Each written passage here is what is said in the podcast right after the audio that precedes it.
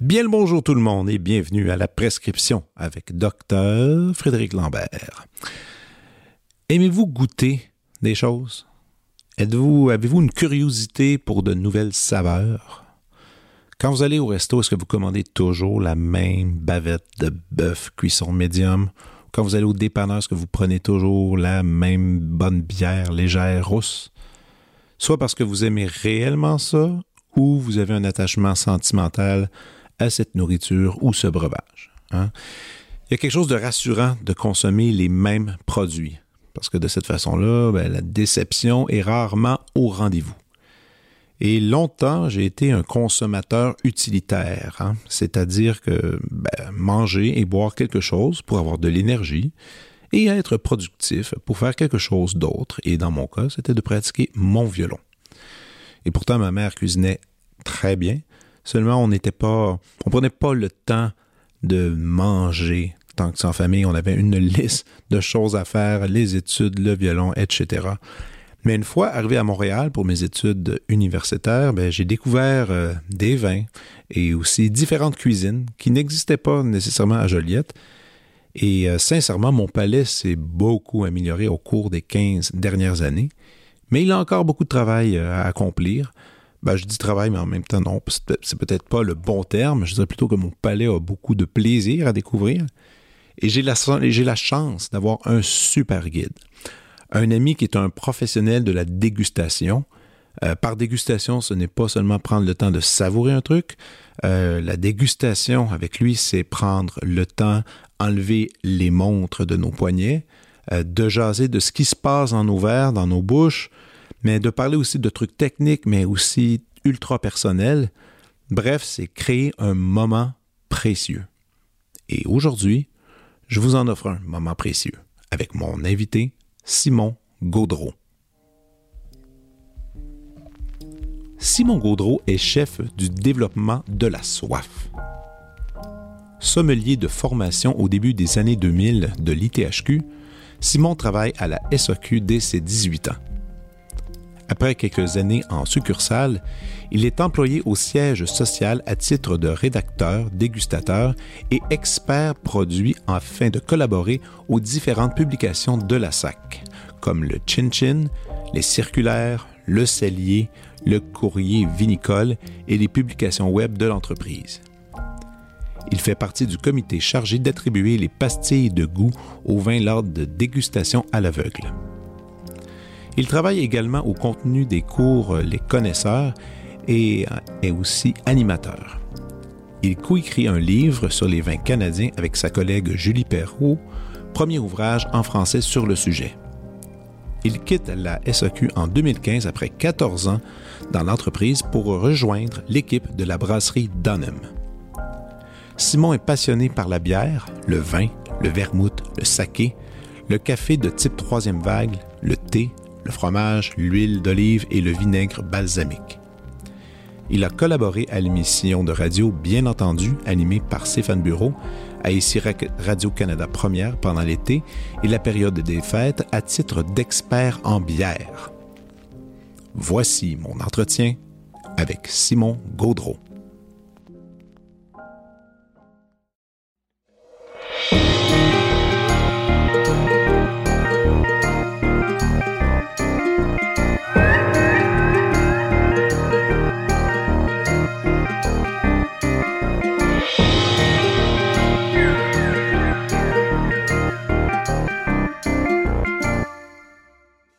Ça va bien, Simon? Ça va bien, merci, toi? Yes, oui, je suis content de te, voir. Écoute, euh, on fait ça en direct de ma, mon, mon humble demeure. Ben oui, on est sur le plateau d'entendre euh, Montréal. oui, oui, oui. Et, euh, et, là, mes enfants sont pas là, ma blonde n'est pas en train de pratiquer le violon, donc on peut avoir une certaine tranquillité, ce qui est pas, ce qui est pas désagréable. Et en plus, écoute, là, les gens qui viennent d'écouter, qui commencent l'émission, ont tous entendu l'introduction. Ils s'attendent un peu au personnage que tu es. Ou du moins, ils ont comme une pseudo-idée.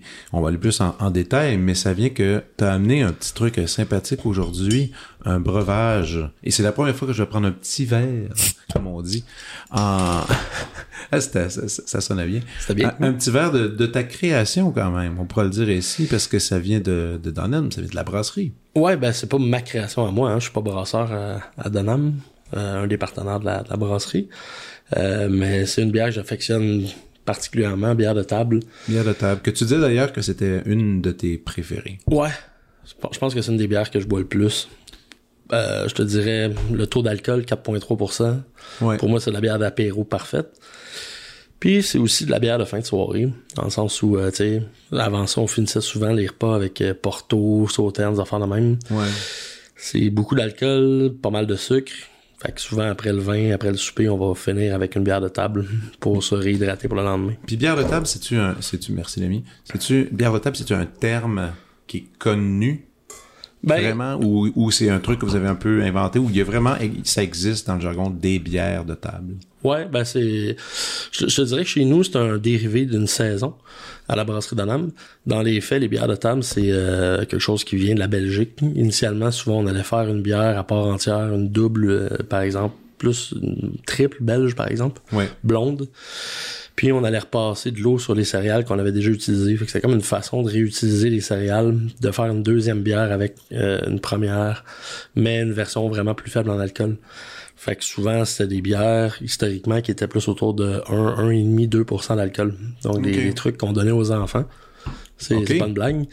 Euh, Ah souvent- oui, mais explique-moi ça, c'est quoi? Pourquoi on donnait ça à des enfants? ben, parce que ça faisait époques? 1% d'alcool. Fait que, tu sais, il y avait pas vraiment d'enjeu. Les enfants devenaient pas cocktails euh, dans Avec la rue, en arrière. Euh, puis la, la, la mère de la blonde de mon père, donc ma belle grand-mère, si on veut, euh, est belge. Et euh, ça fait très longtemps qu'elle est au Québec. Puis euh, dans un centre de, de personnes âgées.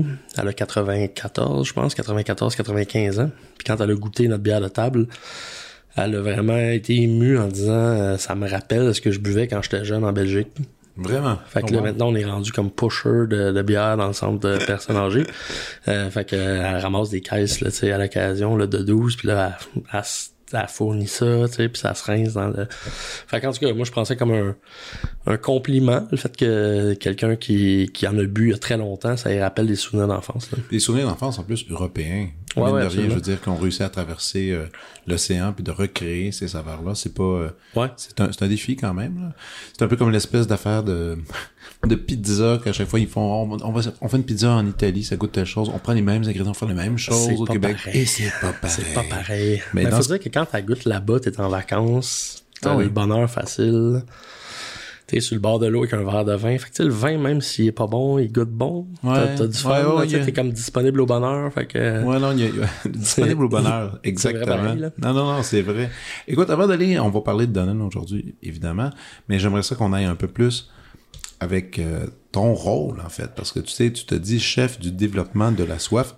J'adore le titre, mais pour arriver à ça exactement, parce que c'est à mi-chemin. Oui, il y a, y t'es, sommelier aussi quelque part, Ouais, conseiller.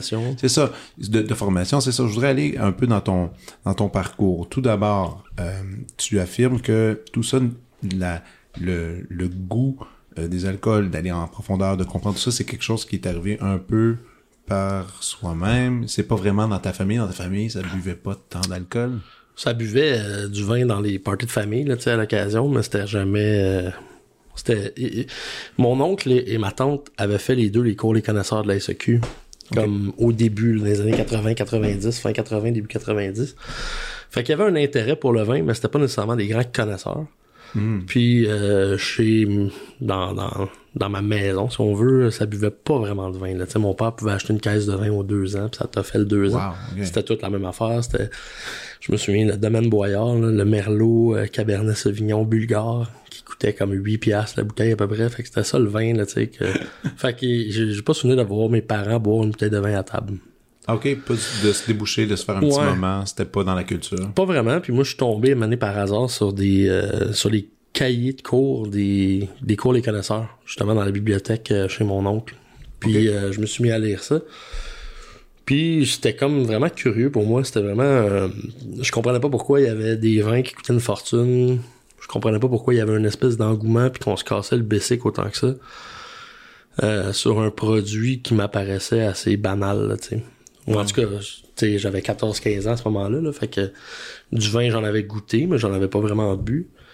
Euh, j'avais de la difficulté à comprendre pourquoi il y avait une espèce d'engouement, puis euh, Ben, c'était aussi pointu. Là. Et d'une une économie étrange aussi. là. Absolument. Là, tu sais, t'as- du vin qui vaut des milliers de dollars. Ouais. Puis là, tu te dis, ben, à des milliers de dollars, il y a une espèce d'équilibre dans le marché qui fait que ça va être facile d'en trouver. Mais souvent, les vins qui valent le plus cher, des vins qui valent des milliers de dollars, tu vas avoir du monde. Ça a changé la façon de, de, de se procurer ces vins-là. Mais tu sais, il y a une couple d'années, euh, t'avais du monde qui couchait devant la SEQ Signature à Montréal. Je me rappelle de ça. Euh, Ouais. tu sais, il arrivait avant que le magasin ferme la veille, là, tu sais, il arrivait à 4-5 heures l'après-midi, puis il dormait devant la succursale pour être en ligne, pour pouvoir avoir la chance inouïe d'acheter du vin à 1000 pièces là. Ce qui est quand même farfelu, tu sais, c'est comme des oh, billets de la ZEP ou euh, des affaires de même. Fait que tu sais, ça, ça m'a toujours fasciné, là, j'ai toujours trouvé ça comme curieux, là, tu sais. euh. Ouais. Mais ces vins-là, souvent, sont faits en micro-quantité. Ouais. Euh, tu sais, on a déjà eu cette discussion-là, là, tu sais, quand, mettons, on parlait de, de, de vin ou de bière, là, tu sais, à la radio, à bien entendu, Ouais. ou à médium large.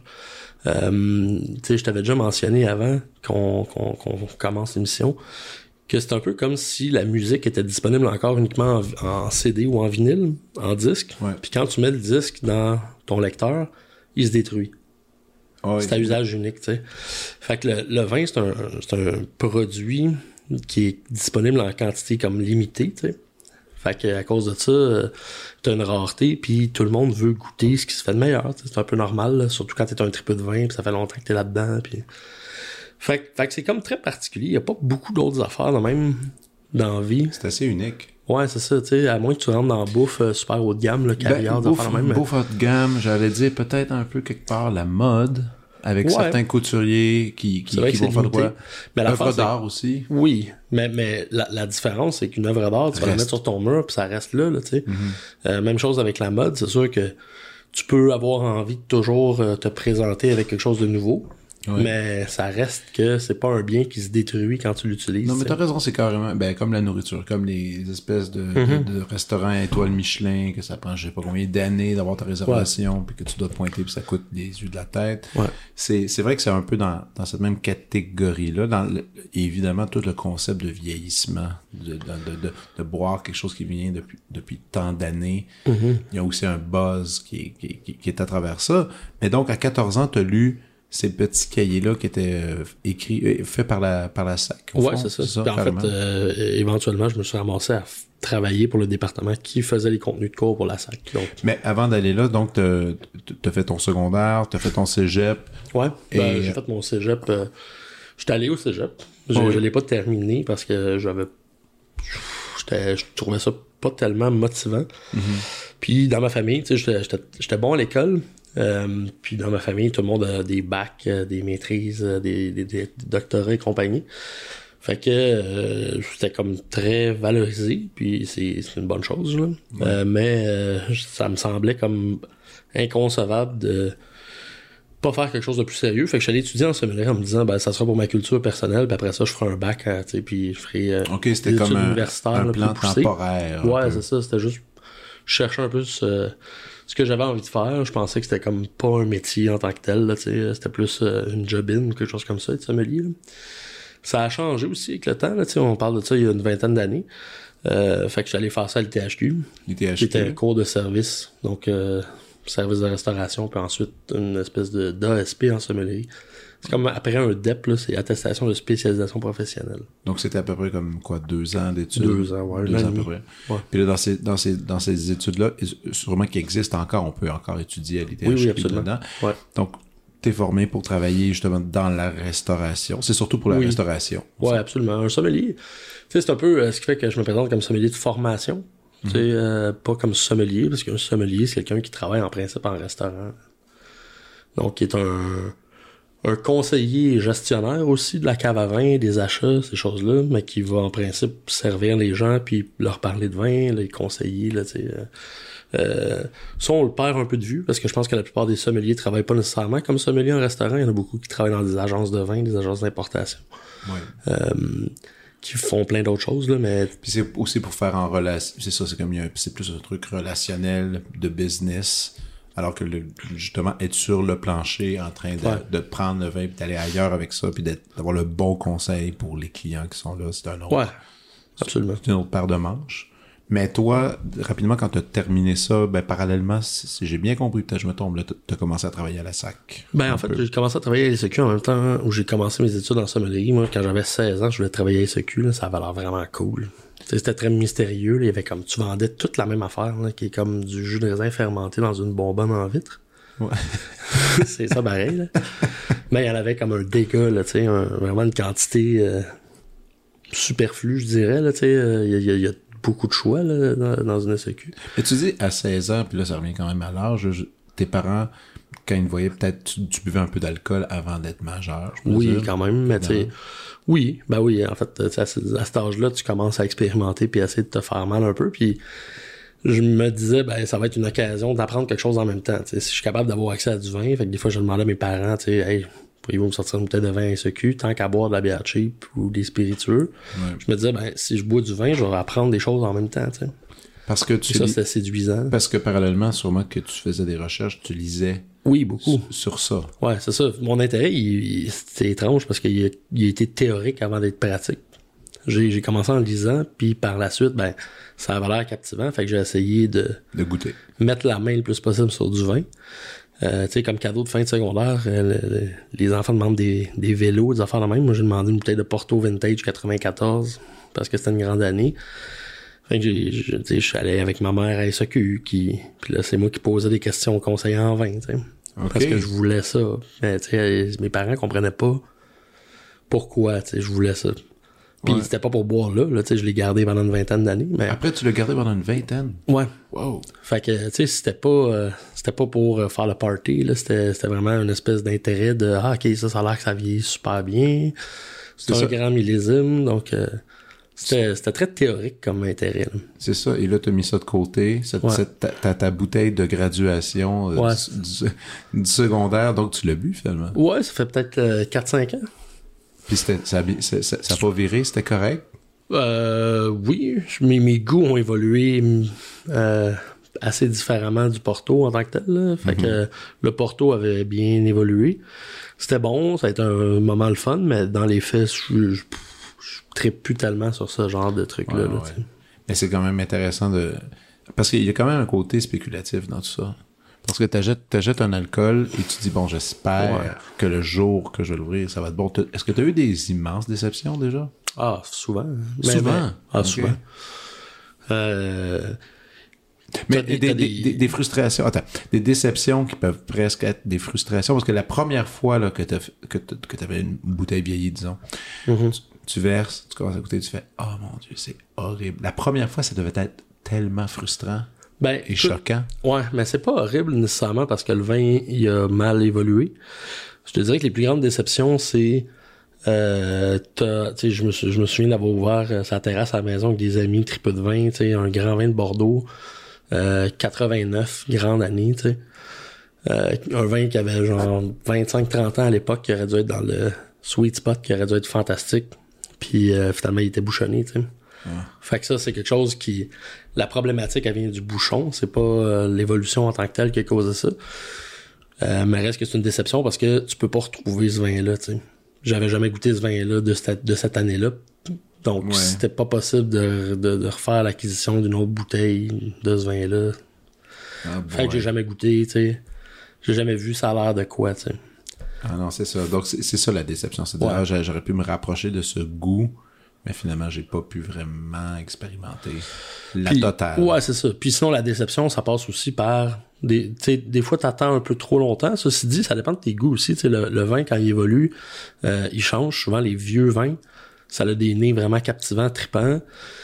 La bouche, souvent, ça va être un peu plus maigre, décharné, ça va manquer un peu de volume. Moi, j'aime bien les, les vins assez vieux, en fait. Euh, mais t'es dans des registres assez différents. Puis euh, c'est souvent des vins aussi qui sont très variables d'une bouteille à l'autre. On dit souvent qu'il n'y a pas de grands vins, il y a juste des grandes bouteilles. Quand tu vas dans le vieux vin, parce que les vins vont évoluer un peu différemment d'une bouteille à l'autre. Euh, puis aussi, c'est des fois, c'est des vins qui sont fascinants quand tu les ouvres, mais qui ont à peu près une demi-heure De vie. de vie, parce qu'après ça, tu t'en vas sur euh, tu sais, les, les feuilles mortes, les raisins secs, puis ça perd vraiment sa complexité, si on veut. Là. Ça devient comme un peu euh, quelconque et simple. Mais les raisins secs et les feuilles mortes, c'est une tendance justement quand, quand, le, le, vin, après sa demi-heure, souvent t'as as eu ces Quand même. Ah, ouais. ouais. Ben quand même, ouais, ça, ça c'est quand même euh, le côté sous-bois, raisins secs, feuilles mortes. Euh, tu sais, pruneaux, prunes euh, séchées, là. puis qui apparaît qui était pas nécessairement là au tout début de la dégustation. C'est plus que ça devient un peu unidimensionnel sur ce registre-là, là, tu sais. Fait que, faut faut dire aussi que le, le grand vin, jusqu'à un certain point, si t'attends très très longtemps, les vins ils tendent à se ressembler parce que les le profil des vins qui sont très très vieux découle davantage de l'espèce d'oxydation, c'est de l'oxydoréduction, fait que euh, l'évolution du vin en bouteille est la même pour la plupart des vins, fait que ça va se ressembler quand même, c'est-à-dire que les vins tendent à, à redevenir plus semblables, fait que t'as moins la distinction des fois entre euh, du grand vin puis du vin plus modeste, là, quand t'attends 50 ans, mettons. Ouais, non, C'est, ça. c'est- je, je simplifie la chose, là. Il y a des affaires qui ont 50 ans puis qui sont top, là. Euh, c'est, c'est rare. Mhm. Donc, euh, fait que c'est sûr que si t'attends trop longtemps aussi, t'as tendance un peu à perdre l'identité du vin qui faisait que c'était quelque chose de vraiment trippant ou très convoité ou Ouais, ouais. que les gens ont envie de goûter. Fait que tu t'as pas nécessairement l'identité, le caractère un peu unique de ce vin-là. T'as plus les caractères d'évolution qui sont propres à la plupart des vins. Là. Puis quand tantôt t'as dit bon, euh, tu reçois ta bouteille de Porto quand t'es jeune, tu le mets de côté, c'est super. Euh, T'atteins l'âge de pouvoir légalement Ouais. boire et pas besoin d'aller à la sac avec ta mère pour Mhm. acheter ce que tu veux.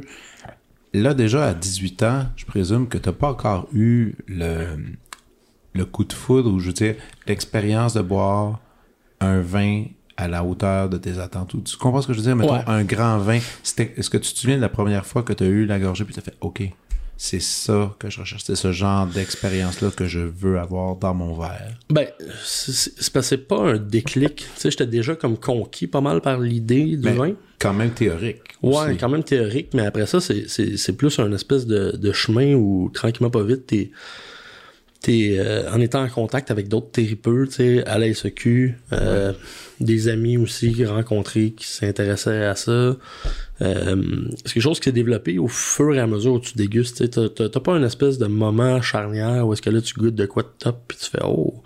Ça a été comme plus un, un espèce de progression puis j'ai été vraiment chanceux parce que j'ai eu dans mon entourage justement plein de gens qui avaient tu sais j'avais pas de scène aussi là fait que ça, ça ça limite quand même tes options là Ben oui. Euh, sais, quand c'était jour de fête, on était capable de se payer une bouteille à 18 pièces là, tu sais, pour le vendredi soir. Fait que, tu sais, ça limite quand même tes, tes options en termes de... Le, le champ des possibles de ce que tu peux explorer il, est assez restreint. Euh, mais j'ai eu la chance de d'avoir des amis, des collègues qui étaient des tripeux, puis qui étaient généreux, puis qui avaient envie de partager ça, puis qui me faisaient goûter des vins qu'ils avaient gardés en cave pendant longtemps, ou des références, là, des, des classiques euh, euh, il faut que tu ailles goûter, tu sais Et que c'est super formateur. C'est super formateur. C'est vraiment captivant. Puis là, tu sais, au début, t'es es facilement impressionnable aussi. Ben oui. C'est-à-dire que, tu sais, c'est- c'est- c'est c'est triste, là, mais à force de boire du vin, tu finis par être, euh, sans être blasé, tu finis par être plus difficile. C'est-à-dire que ça t'en prend peut-être plus pour t'impressionner, tu sais, mais à ce moment-là, t'es comme une espèce de, de, d'aimant, là, tu sais, toutes les expériences, là, t'es, qui, tu les captes, là, puis c'est comme, Ouais, wow, puis t'enregistres tout ça un peu. t'enregistres tout ça, ouais. Est-ce que est-ce que tu as une espèce de, de petit cahier à la main euh, de notes que Non. tu prends? Pas du tout? Ça Non. reste là, ça reste dans, dans la tête? Mais, tu sais, c'est, on a toute une mémoire sélective. Oui, ça, je. Euh, je pense que t'es incollable euh, en musique, tu sais. Comme je te, on avait déjà discuté de, ah, tu sais, les répétitions, ça fait, ah, des fois, je le sais à la veille ce que je vais jouer le lendemain. Ouais. Ça me fascine, tu sais. Ouais, ouais. Mais pour le vin, je peux te dire ce qu'on a bu quand t'es venu souper sur la terrasse euh, l'été passé, tu sais. Les capable- quatre bouteilles. T'es capable de les nommer. Je peux les te nommer années, les tout. années, le producteur, l'appellation, puis je peux te parler des vins. C'est ça. Ils ressemblaient à quoi? Puis si on s'entend, on n'a même pas parlé des vins, tu sais. Non, non, non, non, non, je comprends que- ce que tu veux dire. Puis ça, tu sais, ça se fait comme Naturel. un peu naturellement. Ça s'enregistre, c'est pas compliqué. Mais ça m'amène à parler, quand, quand, quand tu étais jeune puis que tu, que tu lisais sur le sujet, il y avait, y avait pas tant de littérature disponible à l'époque. Quand même, mais c'était. Ouais. Ouais. Ben, tu sais, encore aujourd'hui, mettons, la littérature au Québec qu'il y a sur le sujet. euh, tu Tu sais, c'est beaucoup des, des, des guides de vin, des affaires de même. Ouais. C'est moins sur l'aspect théorique de la chose, tu sais. Parce que te- de te faire dire qu'un vin va sentir les fraises, ou puis c'est pas c'est pas un argument d'achat autant que euh, tu sais je, je, je, je veux pas euh, je veux pas réduire le, le travail des, euh, des gens qui font des guides parce que c'est super pertinent tu sais. Mais ce qui m'intéressait à ce moment-là c'était vraiment la théorie comme l'espèce de greater scheme là, de genre c'est fait mettons tel vin telle appellation c'est fait là la température ça ressemble à ça pourquoi est-ce qu'ils cultivent ce raisin là C'est de, c'est de la géographie aussi, là, tout ça. ben, écoute, c'est, une des choses qui m'a captivé dès le début, c'est le fait que quand t'es vigneron, ça prend des compétences dans des champs euh, vraiment variés, tu sais. T'as de la géographie, de la géologie, de la météo, en fait, de la climatologie. Euh, après ça, faut que tu sois capable de vendre ton vin. Ça prend du, peut-être du marketing, ça prend de la comptabilité dans patente, ça prend de la chimie, fait que la, la science de l'œnologie, qui est la fabrication du vin, fait que ça prend des, puis ce que tu fais aussi dans une année, euh, en fonction du mois de l'année, ça change constamment, tu sais. Ouais. Il y a pas deux semaines pareilles. C'est fou, ça. Fait que c'est. Puis quand tu fais du vin toute ta vie, t'as 35 occasions de faire du bon vin. 35? Ben, si tu fais du vin pendant 35 ans, mettons, Ouais. T'as t'as 35 Ok. vendanges. Ouais. À chaque vendange, tu vas travailler avec une matière première qui est différente. Tu vas prendre des décisions en fonction d'un futur que tu connais pas, qui est incertain. Est-ce qu'on vendange aujourd'hui? Est-ce qu'on attend? Il va-tu pleuvoir? Fait que, tu sais, c'est très, euh, c'est très curieux, là, tu sais. Comme, comme patente. J'ai toujours dit que s'il y avait 10 000 sortes de pickles à l'épicerie, je serais un passionné de pickles. Puis, pour moi, le vin puis la bière, c'est, c'est la continuité de la même passion, mais c'est la même aussi que pour le thé, le café, le cigare, l'huile d'olive, le vinaigre balsamique, euh, C'est les des trucs qui te fromages. passionnent, ça. C'est tous des gugus là, tu sais, qui dépendent d'un lieu de production, de connaissances d'artisans. C'est toutes des choses qui sont des curiosités qui ressemblent. Tu sais, il y a un côté très euh, mystique là-dedans. Il y a un côté comme, tu sais, l'histoire du vin, c'est complètement débile aussi, là. Ah oui. Tu sais, ça a été un vecteur de civilisation euh, super longtemps. Tu regardes, c'est beaucoup les religieux qui ont promené la vigne parce que ça prenait du vin pour célébrer la messe. Mhm. Fait que euh, c'était aussi les gens qui étaient les plus euh, instruits, qui étaient le mieux à même de documenter ce qu'ils faisaient. Fait que tu regardes, le vignoble mondial s'est développé euh, avec les ordres religieux qui se promenaient, qui sont mis à documenter, OK, quand on fait pousser le raisin rouge, qu'on a nommé, euh, Pinot, dans le clos en arrière du monastère, c'est vraiment bon, là. Mais on comprend pas pourquoi, tu sais. Puis là, tranquille, pas vite, c'est comme ça que ça a évolué. Puis on s'est mis à, à cadastrer, à faire des clos, puis à se casser le bessic, puis à essayer de créer du beau puis du bon. Wow. Euh, depuis des siècles et des siècles, c'est euh, des grands Bourgognes, des grands Bordeaux. euh, souvent, c'est des, des propriétés, ou pas nécessairement des propriétés, mais des, des, des, des terroirs qui sont délimités des fois depuis 600 ans. Là. Où est-ce que ça fait, euh, écoute, euh, des fois au Moyen Âge, tu sais, en, en 800 après Jésus-Christ, euh, il y avait des crues d'Alsace, euh, tu sais, où Tain, dans, dans, le- la vallée du Rhône, dans le coin de Tain-l'Hermitage, des vins qui déjà étaient vendus sous le nom de la, du village ou de la ville, puis qui avaient une super réputation. Puis t'avais de la falsification parce que quand tu marquais Tain-l'Hermitage ta patente, t'étais capable de le vendre plus cher. Puis, fait que tu sais, c'est quelque chose qui a évolué depuis des siècles. Tu sais, c'est quand même assez particulier. C'est sûr que euh, tout le vin est pas comme ça. Là. Si t'achètes un Wallower Trail avec l'étiquette jaune à l'épicerie, l'histoire derrière, c'est plus qu'on veut faire du pognon. là. Mais quand tu t'en vas dans des vins d'artisans, y compris des vins qui valent pas nécessairement une fortune, là, tu peux, tu peux avoir des affaires vraiment tripantes avec beaucoup d'histoire derrière, puis tu sais, des, des, des grands événements qui ont façonné le vignoble mondial aussi. Euh, toutes les, les, les grandes explorations, les explorateurs ont amené la vigne, tu sais, avec eux à différents endroits, avec différents taux de succès. Euh, donc c'est c'est super intéressant tout ça. là. Mais quand tu disais tantôt de la littérature, oui, c'est ça. Toi, tu t'étais intéressé justement à comprendre la production, connaître les coins, tout ça. Euh, je dois, il doit exister aujourd'hui une tonne, parce que oui, une tonne de sites web ou de revues justement pour des gens comme toi, ça doit exister là aussi. Ou peut-être pas, peut-être pas Oui, tant. quand même. Ben, tu oui, t'as plein de sites web, là, tu sais, euh, Guild of Master Sommelier, t'as Ouais, plein mais c'est de- ça, je voulais savoir, c'est Ouais, quoi, c'est quoi, mettons, pour quelqu'un qui, qui tripe fort puis qui veut, qui veut aller encore plus loin, c'est, à quel endroit qu'on se pose? Hmm. Écoute, euh, Je dirais même pour toi, là. ouais, ouais. Mais Guild of Master Sommelier, puis des, des sites web comme ça, euh, t'as l'information sur toutes les régions viticoles. C'est pertinent, c'est c'est vraiment intéressant. Euh, le au Québec, mettons le l'ouvrage le plus, ben j'ai le goût de dire complet, mais encore là, ça fait une couple d'années que c'est sorti. Euh, C'était le manuel de sommellerie qui a été publié par le THQ, revu et corrigé en 2018, j'ai le goût de dire. 17, non, peut-être en 2015. OK. Euh, c'est juste que le monde du vin bouge tellement vite que euh, dès que c'est des écrits, ça, ça, c'est pas 100% accurate, tu sais, ça change trop vite la législation, euh, quel cépage on peut cultiver à quel endroit, le nombre d'appellations augmente sans cesse, donc c'est, tu peux pas vraiment te fier à ça. Par contre, c'est quand même une excellente base là, tu sais, pour couvrir 90% de la théorie. Après ça, il faut que tu te tiennes à jour avec euh, ce qui est plus le cas, hein, parce que j'ai pu euh, je me tiens plus à jour comme je me tenais à jour là, pendant une quinzaine d'années.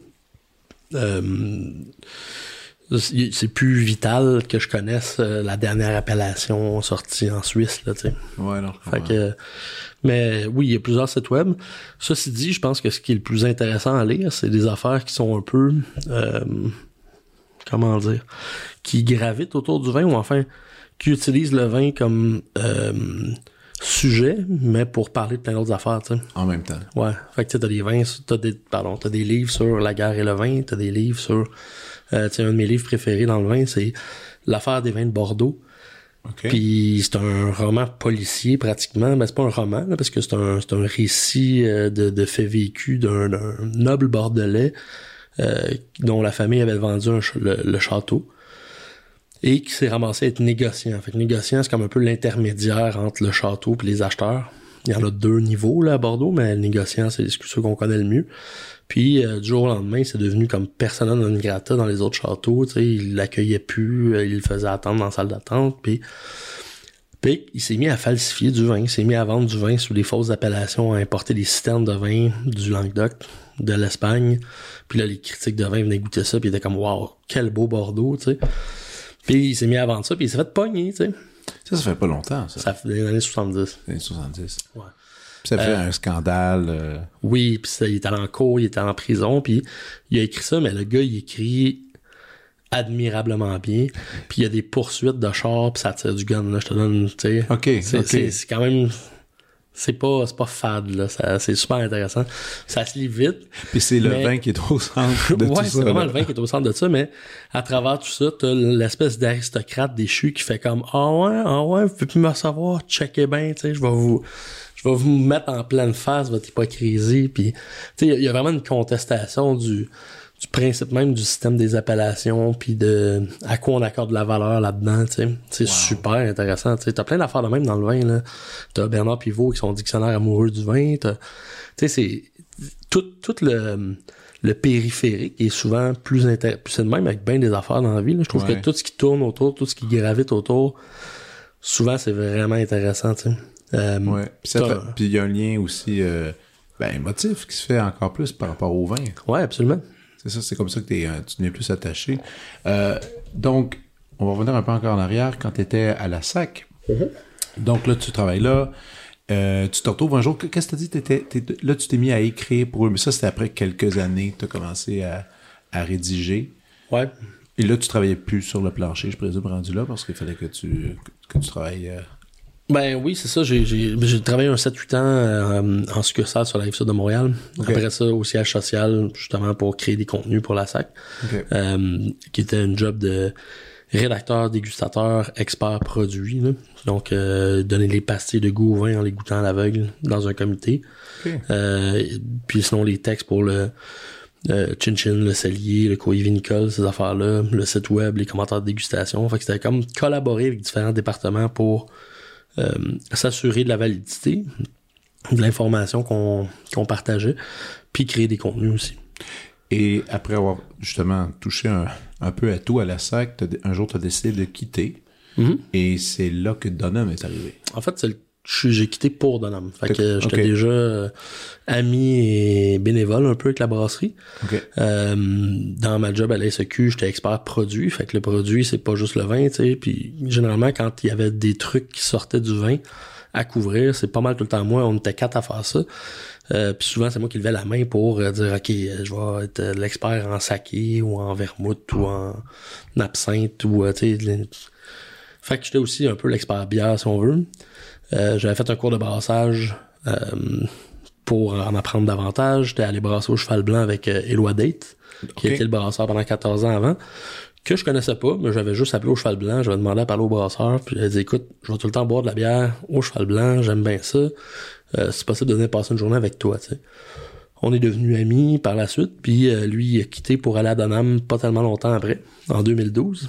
Puis euh, moi je suis arrivé en 2012 comme amateur de bière parce que déjà je trouvais que ce qu'il faisait c'était audacieux pour l'époque, c'était intéressant. Et tu parles de l'époque Cheval Blanc là. Euh, ben écoute, je te parle de 2012. Fait ok, ok, je non, c'est quand de le début de Danam, mais, toi, mais toi, t'aimais beaucoup déjà. Déjà, le cheval blanc, dans, c'était, c'était super. C'est encore très bon. Et c'est encore très bon. Ouais. Et lui, il est parti justement Danam parce qu'il voulait développer ses propres idées, un peu plus aller dans ses recettes. Ouais, être partenaire aussi dans une brasserie. Euh, tu sais, fait que il y a deux filles aussi. Fait que tu sais.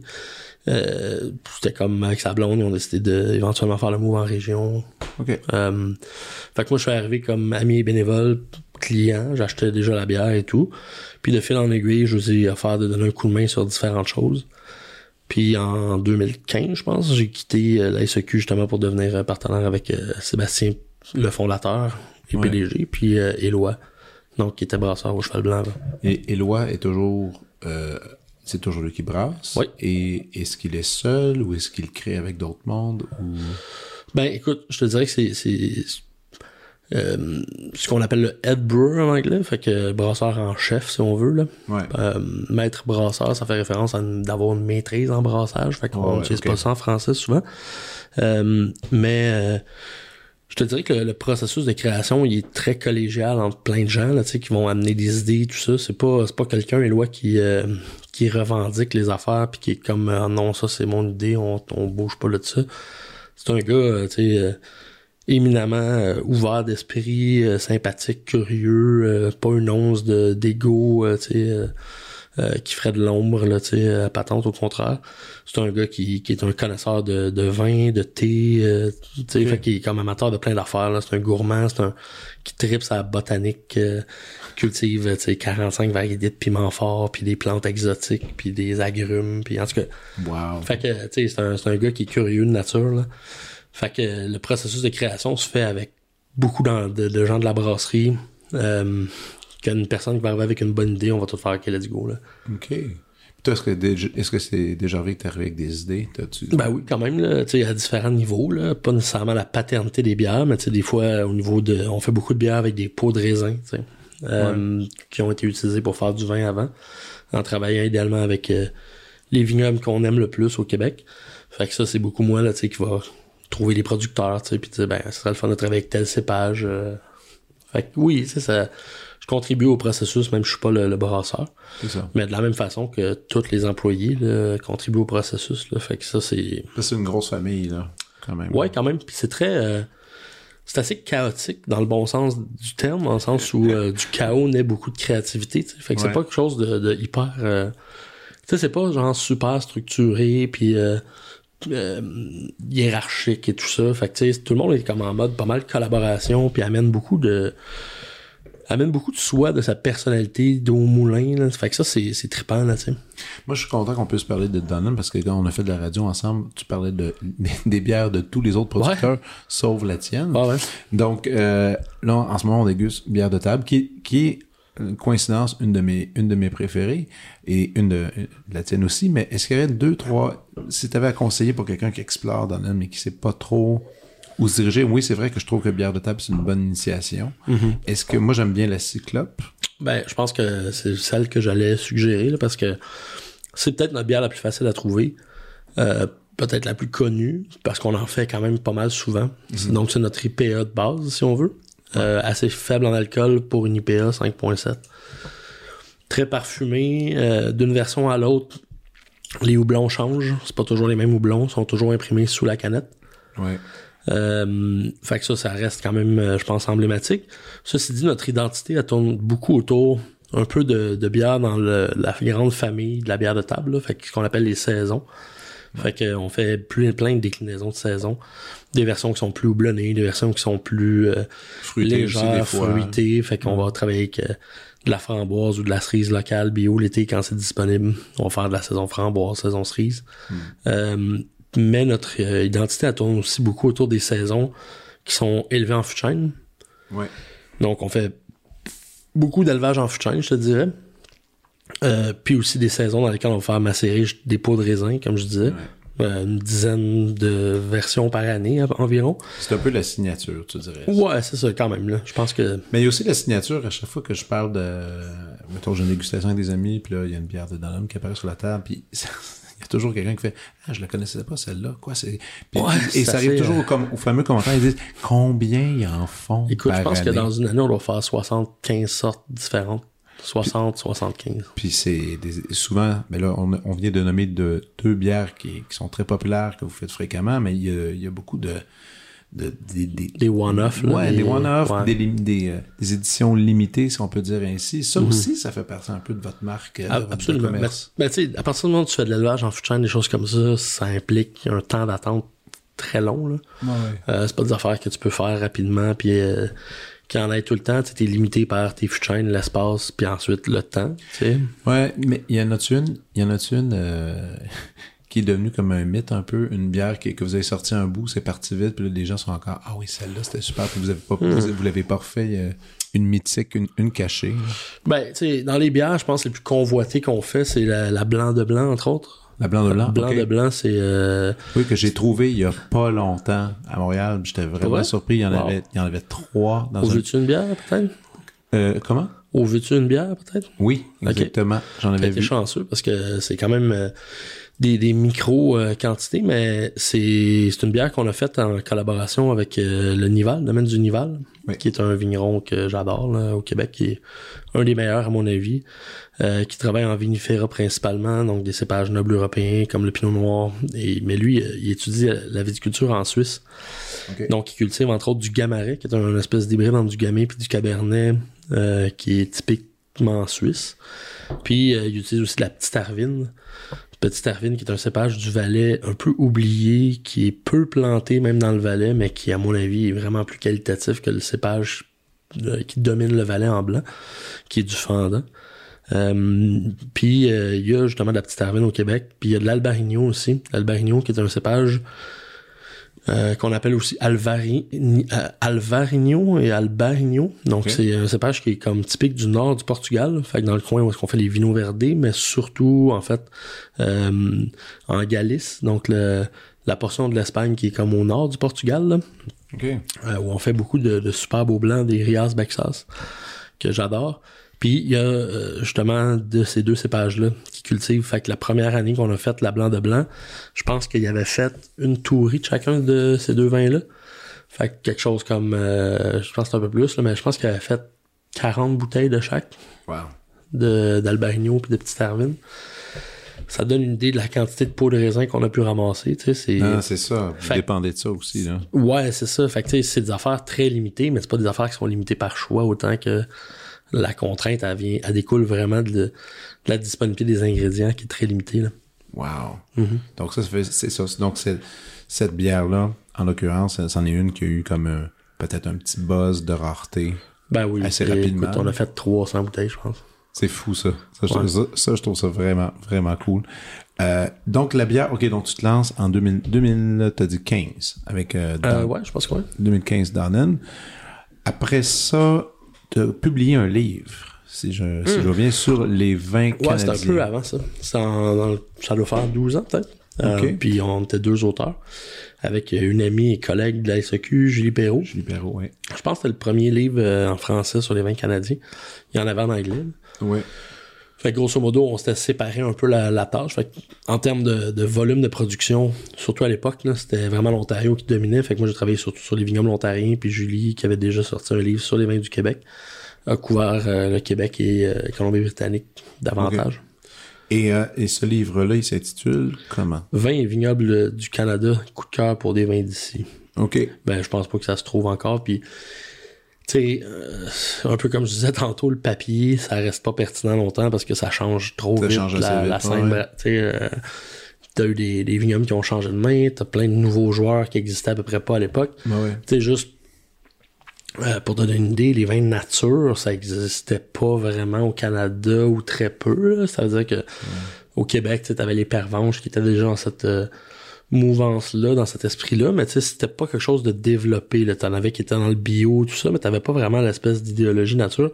Alors qu'aujourd'hui, tu feras un livre sur les vins canadiens, probablement que les vignobles les plus en vue, ce serait des vignobles qui ont des tendances, tu sais, vins nature et compagnie. Non, c'est ça. Mais c'est drôle parce que j'étais à Toronto en fin de semaine et euh, bon, il y a les liquor stores, tout ça, mais à ma grande surprise, j'ai croisé, je pense, deux ou trois endroits où c'était seulement Canadian Wine Store. Ouais.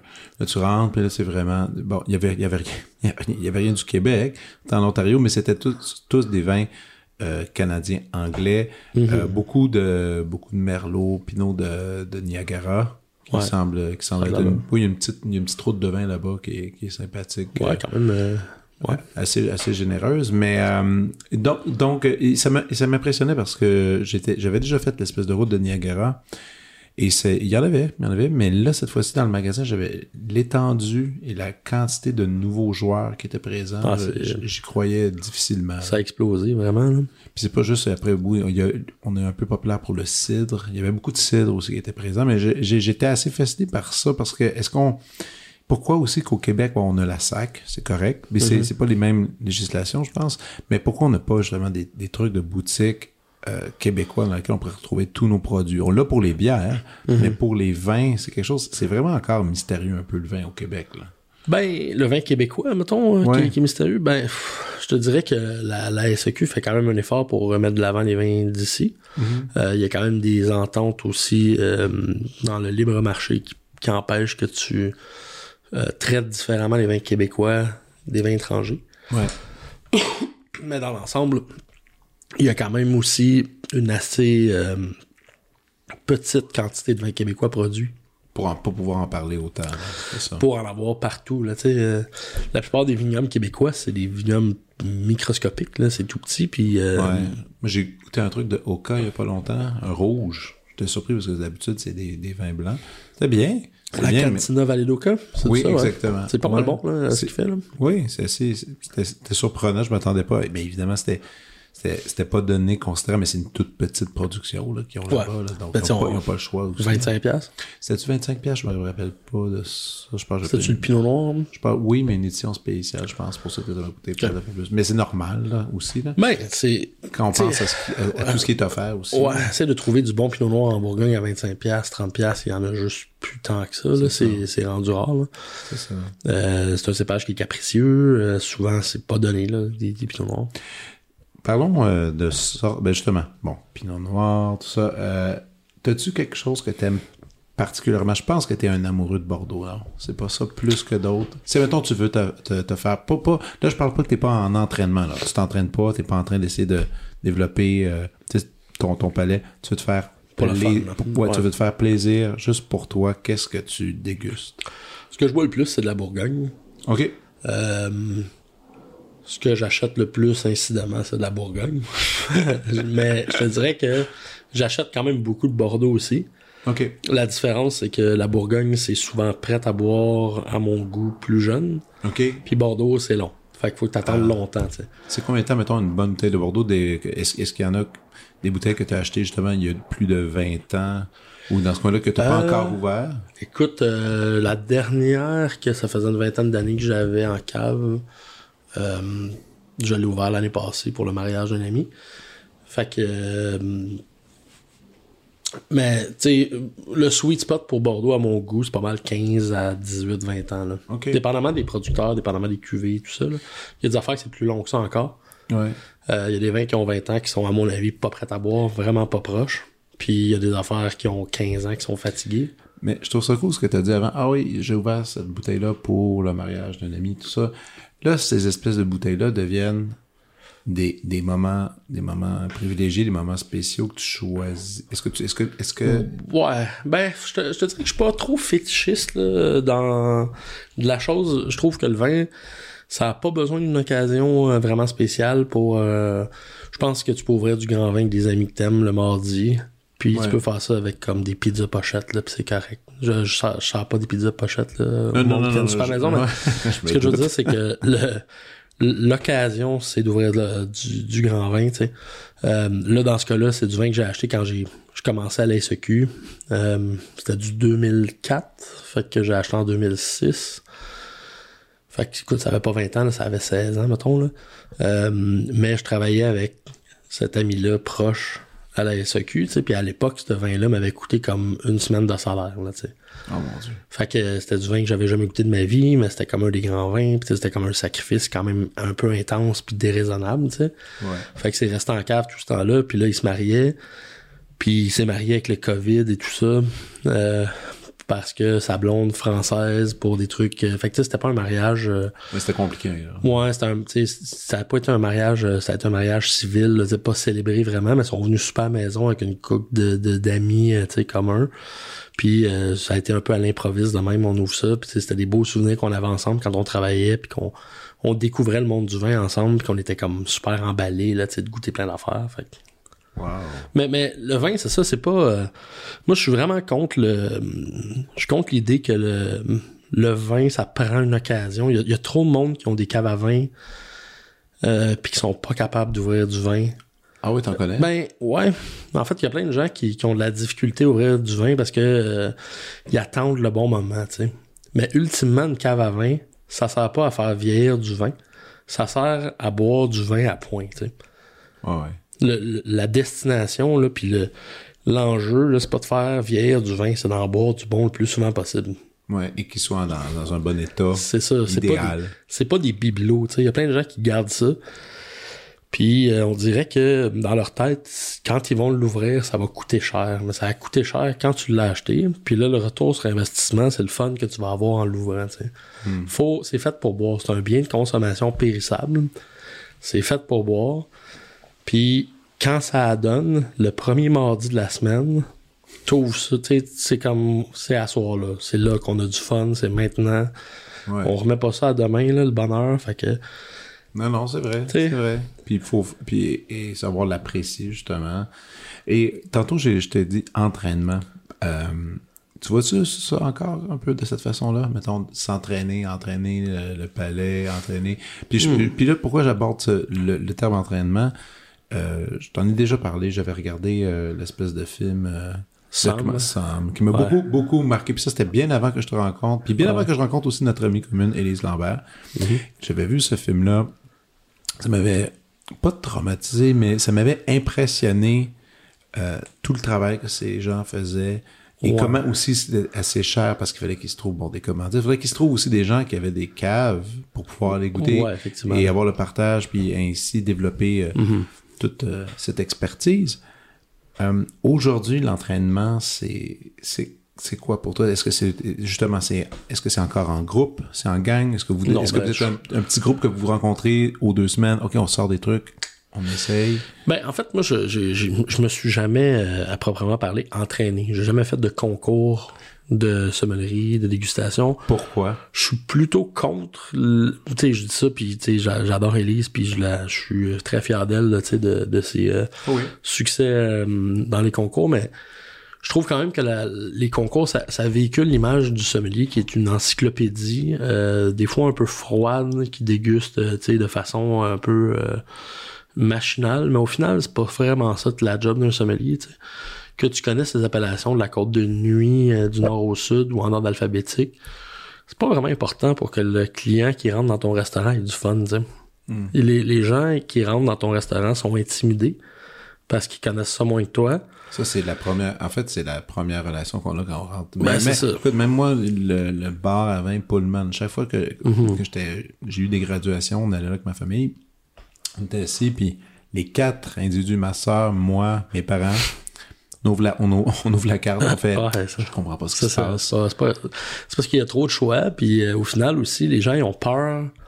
Ils se disent, ben là, le sommelier va débarquer, puis tu sais, j'ai dessus assez de vocabulaire pour bien exprimer ce que j'aime? Fait que, tu sais, la job d'un sommelier, en fait, c'est d'être un vulgarisateur puis un facilitateur, puis t'es là pour que le monde ait du fun. Tu sais, le vin, c'est autant, tu sais, je suis passionné de vin, puis euh, c'est pas un enjeu vraiment important. Faut, faut, savoir T'sais, communiquer, surtout. là. Oui, mais c'est pas ultimement c'est pas quelque chose de crucial. On sauve pas des vies. tu sais, C'est très, on est dans le plaisir. Ouais. C'est pas vraiment important. tu sais, Mais- C'est pas grave. Je, je suis d'accord, mais tu trouves pas ça quand même assez fascinant?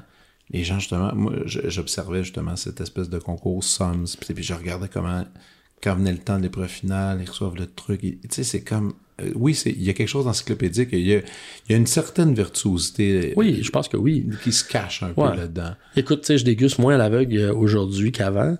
Euh, mais tu sais, quand les gens viennent à la maison, quand les amis viennent à la maison, il n'y a jamais une bouteille de vin avec l'étiquette découverte à la table. On déguste 100% du vin qu'on boit à l'aveugle tout le temps. OK? Tout le temps. Vous le faites à l'aveugle, et je- et, et c'est quoi la conversation, la conversation qui vient avec l'aveugle? Dans le sens Ben, que en fait, vous devinez, vous jasez, vous faites Ah, ça me fait penser à ça, ça m'amène là. oui, toutes ces réponses. En fait, c'est l'idée de l'aveugle, c'est de pas avoir de préjugés favorables ou défavorables. Si je te drop, euh, tu sais, si tu me reçois, on fait un podcast, ok, j'ai amené du vino, puis j'ai amené euh, du merlot chilien à 8 piastres. Mhm. Tu sais, tu vas peut-être avoir un préjugé genre ah c'est pas super excitant.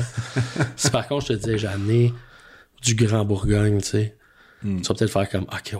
Fait que t'es, t'es déjà prédisposé à, ou tu sais, fait que le- l'aveugle c'est parfait pour ça parce que dans une soirée mardi, euh, tu sais, un petit barbecue, il va avoir du vin à 10 piastres, puis des fois, il va en avoir du vin qui coûte assez cher, puis des fois, il va avoir du vin jeune, des fois, il va avoir du vin vieux, il va avoir du vin du nouveau monde, de l'ancien monde. Fait qu'après ça, la vérité est dans le verre, tu sais. Ouais. Fait que c'est bon ou c'est pas bon, mais des fois, il y a des vins prestigieux qui se cassent la gueule, puis des fois, il y a des vins modestes qui brillent, puis c'est ça l'idée, tu sais. Fait que si t'as, si t'as aucune information à part ce que dans ton verre, c'est-tu bon? C'est la première chose, c'est. Puis je te, je te dirais que, règle générale, tu sais, après ça, c'est un espèce d'entonnoir, là. Le monde, on, on part, puis OK, est-ce tu ancien monde, nouveau monde, ou des fois, c'est des calls très précis. Hey, est-ce tu de la Syrah? d'Alain Graillot? Tu du Cross Hermitage d'Alain Graillot 2014? Puis des fois, le monde arrive pile sur la cuvée, le producteur, l'année.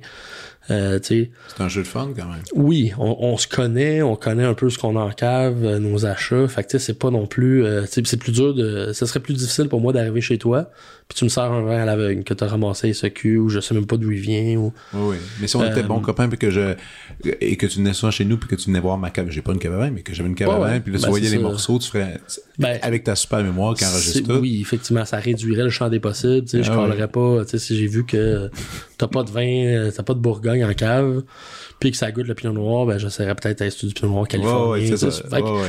Mais, mais c'est tout le temps un educated guess, tu sais. Mais reste qu'on déguste toujours à l'aveugle pour pas avoir de préjugés. C'est principalement ça la chose. Puis parce que c'est le fun aussi. Puis tu sais, c'est quelque chose qui est super intimidant quand t'es. en- Je me souviens, tu sais, en, en étudiant en sommellerie aussi.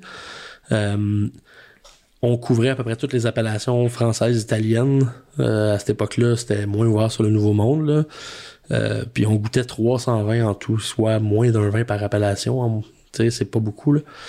Euh, après ça, j'ai goûté peut-être euh, 3 à 5 000 vins par année pendant 15 ans à peu près. Là, 3 à 5 000 vins? pour le travail, tu sais. OK. Puis encore là, au travail, on dégustait toujours tout à l'aveugle, tout le temps. Wow. Fait que euh, tu bâtis une espèce de confiance aussi, des repères. Puis, tu sais, être un bon dégustateur, les gens, ils pensent souvent que c'est une question d'avoir euh, du pif, d'avoir un, un organe, euh, bien développé.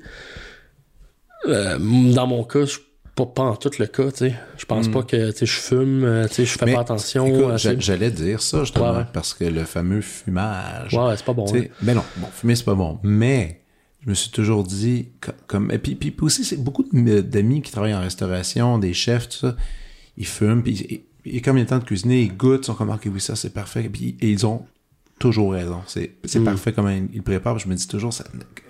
Puis, moi moi j'ai déjà fumé, j'ai arrêté de fumer, je suis super fier de ça puis je dois l'admettre Mm-hmm. quand j'ai arrêté de fumer, je me suis mis à goûter tout Ouais. beaucoup plus. Et je je me dis, si toi t'arrêtais de fumer, ça va ça ferait-tu ça, mais en même temps, peut-être pas. Parce Ben, que j'ai, été non-fumeur plus longtemps que j'ai été fumeur. Euh, Oui, il y a une différence. Ceci dit, euh, la portion de, de ce que l'appareil gustatif euh, contribue à la dégustation, euh, c'est important, mais c'est surtout l'espèce de bibliothèque de sensations puis de repères que tu construis en classant bien l'information dans ta tête. Euh, en le sens où... C'est dur à faire aussi quand tu bois un verre de vin le samedi, puis le samedi d'après, tu bois un autre verre de vin. C'est dur de comparer, mais tu sais, quand tu dégustes, mettons, des batchs, des fois, de 50-60 vins, avec un dénominateur commun, soit un cépage, ou une région, ou une année, ou des affaires de même, côte à côte, tu sais, en dedans de deux heures, ben, tranquillement, pas vite, tu te construis, tu vois un peu, justement, le dénominateur commun, c'est un peu la typicité de cette région-là. Après ça, les différences, c'est attribuable à l'effet millésime, le style du producteur. Puis, fait que si tu classes ça comme du monde dans ta tête à peu près, tranquillement pas vite, tu deviens, je pense, un meilleur dégustateur. Mais c'est pas tant parce que l'appareil est vraiment développé, autant que je pense que l'information que tu as ramassée à travers les années est bien classée, puis tu es capable d'aller la chercher au besoin, tu sais, quand tu dégustes, puis tu es capable de faire des, sais, de mettre en relation ta dégustation présentement avec toutes tes, expériences. Là. Mais je, je fais un petit calcul, 3000, 3000 à 5000 vins par année pendant... Mais ça en fait tellement de vins. Moi, c'est ça que je, je trouve ça incroyable. que Puis et là, ça, c'est... Sans parler aussi, parlons un peu de maintenant, parce que là, euh, aussi, un nouveau truc que, que tu fais, ben pas nouveau, mais que tu fais depuis quelques années, c'est de conseiller des gens, des collectionneurs, des acheteurs? Euh, je, ouais, ben un, principalement. Un Ça fait une quinzaine d'années, là, à peu près, là. dans lequel il y a tout ce phénomène-là des, des fameux encans Ouais. de vin que tu dois fréquenter pour justement aller trouver des, Mhm. des trucs que justement la personne que tu conseilles. Ça aussi, c'est tout un univers assez Ouais. spécial, le, le- le milieu des encans de vin. Puis je parle pas pour euh, pas, pas un encan de vin pour ramasser de l'argent pour aider quelqu'un. Non, non, on parle vraiment. Il y, a des, il y a des raretés qui se présentent. tout. Ouais, ça. absolument. Ça, comment, comment ça fonctionne exactement? Parce que j'ai un peu de la misère. Est-ce que vous allez sur place voir l'état de la bouteille? Y a-t-il une inspection? Euh, Parce que là, on est rendu avec des ouais. technologies assez élevées qui nous permettent Ouais, De, de connaître. Je suis allé une fois voir euh, l'état de la collection, mais tu sais, quand tu mises, euh, au Québec, il y a deux maisons dans le camp, là. Moi, ça m'arrive de miser pour un client, là, sur, euh, à, à. Donc, l'hôtel oui. des encans, à. Euh, fait que ça m'est arrivé une fois, justement, d'aller voir les lots et tout ça, voir si c'était représentatif des photos qui sont en ligne. Euh, parce que quand t'achètes du vin vi- à l'encan, du vin vieux, il y a toujours une question de l'étiquette, est-tu en bon état? Ce qui, à mon avis, est moins grave, mais aussi le niveau de la bouteille, est-tu bon? OK. Parce que euh, si tu gardes du vin pendant 30 ans, 40 ans, 50 ans, ben, le niveau dans la bouteille va baisser un peu, il va y avoir une espèce d'évaporation tranquillement, pas vite. Le bouchon, perd un peu son élasticité puis il fait moins bien sa job. Ça, ça, ça a plus d'impact sur la qualité du vin. Des fois, il y a des vins qui sont vendus à l'encan à l'occasion pour des milliers de dollars la bouteille. Puis tu vois que le niveau, euh, tu sais, les, niveaux, souvent on dit des lettres, A, B, C, D, là, mais le niveau est rendu assez bas là, tu sais, dans l'épaule de la bouteille. Oh, Il manque, ok. euh, tu sais, on dit des fois à la blague, là, tu sais, oh, c'est pas une 750 millilitres, hein, c'est une 650, ou tu sais, il manque un 50 à 100 millilitres de vin. Wow.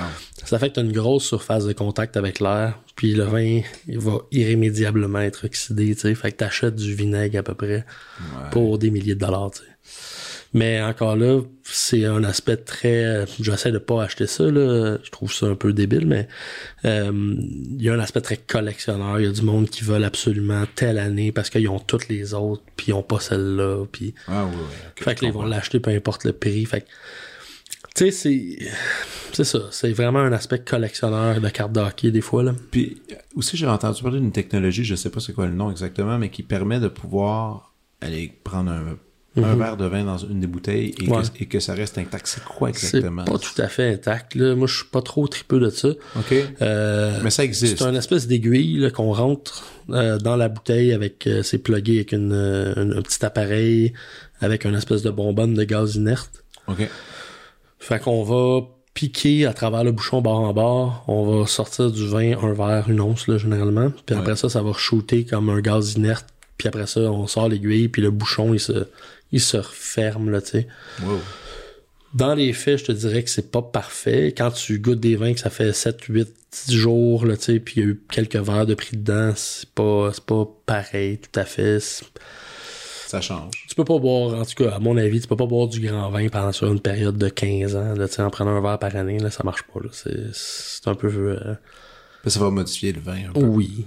Le vin, il va quand même s'abîmer, là, tu sais. OK. Fait que quand tu goûtes des vins que. Il y a beaucoup, les, les représentants en vin, les agents importateurs ont beaucoup ça.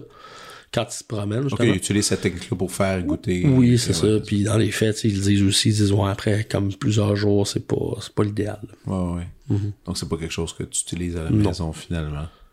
Incroyable. Donc, Écoute, tantôt, tu m'as dit quelque chose de drôle quand t'es embarqué dans, bon, la, le- la bière, le vin, tes passions, vermouth, saké, café du type troisième vague. Ça, faut que tu m'expliques exactement.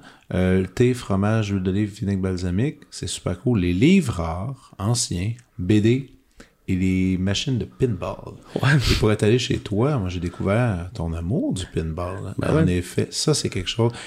J'ai essayé, j'ai essayé de mettre des, les, les morceaux du casse-tête ensemble euh, l'autre fois que je pensais parce que oui, euh, il y, a, il y a le vin, comme tu disais, oui, c'est, c'est un plaisir qui finalement meurt après, après l'avoir consommé, tout ça. Euh, et pas mal toute la liste, c'est le cas. Mais pas les livres, pas, pas le pinball, pas les BD, les jeux de table. Ça, c'est quelque chose que, qui te passionne, mais et qui, et qui demeure réel. C'est-tu en réponse justement à tout ce qui s'évapore autour de tes passions? Ben, écoute, euh, des passions, j'en ai comme pas mal. Tu sais, je listais une couple, là, mais j'en ai beaucoup, ça change, euh, tu sais, je, je suis assez curieux de nature. Il y a plein d'affaires qui m'intéressent. Je manque plus de temps que de, d'intérêt, je pense, là. Ouais. Euh, euh, le pinball, ça c'est venu par hasard parce que quand on voyageait aux États-Unis pour des festivals de bière, euh, on- quand je voyageais avec un, un collègue en particulier, euh, Eric, lui, il tripe sur le pinball. Puis il m'amenait dans des places de pinball. Puis aux États-Unis, le, le, le pinball c'est associé souvent à la bière de microbrasserie. Fait que c'est des places où est-ce qu'il y a de la bière de micro. Fait que c'est quand même le fun. Puis euh, j'ai jamais vraiment aimé ça. Dans le sens où je trouvais que tu mettais une pièce, euh, tu sais, je mettais cinq fois une pièce dans cinq machines différentes. J'avais l'impression que c'était un jeu de hasard, puis je jouais pendant 30 secondes, puis je perdais, puis j'étais comme bon. Mais euh, à force de, de... En fait, en revenant au Québec, Eric nous a proposé de- d'avoir des tables à la brasserie qui venaient du North Star, qui est une place euh, à Montréal sur Sur Saint-Laurent. Ouais, ouais, c'est ça. Euh, qui c'est un couple en fait euh, euh, des prairies qui vit à Montréal depuis une vingtaine d'années puis qui sont des tripeux de pinball Adam est champion a été champion canadien de pinball et tout ça ils ont reparti ça mais ils ont fait Attends, attends, attends, champion canadien de pinball. Il y a des compétitions. Ouais, il y a de des compétitions mondiales pinball. OK. il y a des rankings euh, puis des affaires. Puis ici à Montréal, on a des, on a des champions, là. ben Adam a été champion canadien c'est dans Ok. les il a été dans les top 100 joueurs au monde je pense là. OK. C'est un, il, est- il est vraiment bon. Il est vraiment excellent. Là, tu le regardes jouer, puis ça a l'air vraiment facile, tu sais. Wow. Mais eux ont fait changer la législation à Montréal pour pouvoir opérer un bar de pinball avec de la bière. Ce qui n'existait pas avant, en fait. T'avais, euh, c'était souvent associé au crime organisé, au blanchiment d'argent, au gambling, là, le pinball. Euh, à New York, ça a été comme légalisé dans les années 80. Pourquoi des blanchiment d'argent? C'est Ben, parce qu'il n'y avait pas de registre. Tu sais, tu disais, ah, ben, la machine, elle a généré 200 millions de dollars hein, cette semaine. Ah ouais. OK, je vois le genre. OK. Fait que, euh, fait que c'est ça. Mais c'était aussi associé à du jeu de hasard. Puis euh, à New York, ça a été légalisé dans les années 80 avec un gars qui a réussi, qui, qui a été un champion, hein, qui est, en, je pense, encore un des 10 meilleurs joueurs de pinball au monde. euh, dans le top 100 minimalement. Qui a réussi à faire la démonstration que tu pouvais devenir bon à ça, tu sais. C'était pas juste du hasard. Fait que, euh, un peu de la même façon, Adam et Charlotte ont changé les lois à Montréal autour de 2015-16 pour pouvoir ouvrir un bar avec euh, du pinball. Fait qu'ils nous ont prêté des tables à la brasserie, puis là on, on s'est mis à jouer, puis on a vraiment eu la piqûre, on s'est mis à triper solide, puis euh, en tout cas, Puis Ça- aussi, c'est quand, aussi quand tu lèves le capot puis que tu vois comment c'est, tu vois comment c'est fait. comment c'est fait, c'est, c'est subtil, c'est, C'est- Ah, c'est fragile. compliqué là c'est vraiment euh, puis c'est c'est des tables aussi euh, tu sais celle que tu avais vue chez moi que j'ai j'ai plus maintenant mais tu sais c'est une table de 1995 du film Congo qui est un flop là tu sais une espèce de film d'action ouais. Euh, mais c'est une super table là, que j'adore le design de la table est vraiment top le flow de la table est écœurant Mais moi, quand, tu, quand l'avais soulevé puis que tu m'avais montré le capot, c'est, Ouais. là que j'ai fait un petit clic là-dessus. Je me suis dit, OK, il aime les choses complexes. Le, le vin, c'est complexe. Ça, c'était aussi, c'est, c'est, c'est, j'en, Ouais. revenais pas de la mécanique, de la, ah c'est fou comment là. ça peut casser, puis il faut que tu sois quand même douillet, là, avec ah, ça. c'est, peut- ah, super complexe Puis des réparateurs, il ne doit pas en avoir une note non Ben, plus. je- euh, honnêtement, j'ai la chance qu'Adam et Charlotte soient devenus Ouais, des amis. c'est euh, ouais, c'est vraiment eux qui m'ont donné un coup de main autant pour la déménager, l'entretenir, euh, tout ça. Puis euh, ça, ça- sont vraiment éminemment cool, sympathiques. C'est cool. Et c'est quoi ça, le café du, du le type troisième vague, exactement? Ben, je te dirais que c'est des, des cafés. le principe, c'est le café classique, si on veut. Euh, le café qu'on connaît là, de, de, de n'importe quel restaurant. Tu vas chez Second Cup, mettons. Là, Ouais. Tu prends un café. Un là, café, ouais. Ils vont te demander euh, caché ou euh, mi-caché ou un affaire de même, là, Mm-hmm. ou velouté. Bon, ça, grosso modo, ça goûte la torréfaction. Ça goûte le brûlé, là, tu principalement. Là, fait que le, le registre aromatique est assez limité. T'es vraiment sur un côté qui est brûlé, café. C'est ce qu'on associe au café. Third Wave, en fait, l'idée, c'est de dire euh, on va faire des torréfactions plus pâles. Ce faisant, on va aller chercher moins d'amertume dans les, dans les grains. Mais on va surtout conserver davantage le profil aromatique de la fève, de la Ok. bine de café, en fait. Fait que, puis on va garder aussi, euh, on va avoir moins d'amertume, on va garder souvent un peu plus d'acidité dans les cafés. Fait que le café, c'est un peu comme le vin, t'as des cultivars, t'as des appellations, t'as des procédés de transformation pour faire fermenter tes fèves. Euh, fait que c'est assez complexe. Puis du café, ça peut sentir le bleuet, la fraise, euh, tu sais. Ouais. Euh, Il y a des cafés qui peuvent ressembler à des thés des fois, là, tu sais, un registre euh, qui est très très smooth, pas beaucoup de couleurs. euh. fait que la troisième vague, c'est des cafés où dans le fond, tu essaies de conserver plus l'identité de l'ingrédient de base, puis de moins contribuer, euh, de moins masquer ça avec le processus de torréfaction. Et à Montréal, ce serait où un endroit pour aller boire un bon café type euh, troisième vague? Je pense que les, les deux plus connus à Montréal, c'est probablement Dispatch puis Structure. OK. Fait que euh, structure dans le vieux Montréal, là, si on veut. Là. OK. Euh, puis dispatch euh, pas loin de la petite Italie. OK. Euh, sur. J'ai jamais entendu ces noms-là. Je sais même- je sais même pas que ça existe. Euh, c'est c'est deux des producteurs de café Third Wave quand même le fun. Là. Mais t'as plein de petits cafés dans le- t'es ici, là, honnêtement, t'es entouré de. Sur Oh le oui. plateau, là, t'es entouré de places où boire euh, du, Oh. du bon café Third Wave. Là. OK. Mais écoute, mais c'est, c'est- je vais mettre ça de côté pour, euh, pour euh, découvrir, euh, découvrir ce, ce, ce type de café. Moi, je suis assez, j'étais assez plate là-dessus. C'est gênant. Je te dirai pas ce que je bois parce que tu vas, tu, vas- tu Mais- me parleras plus. Je veux juste dire que ça m'intéresse le café Third Wave.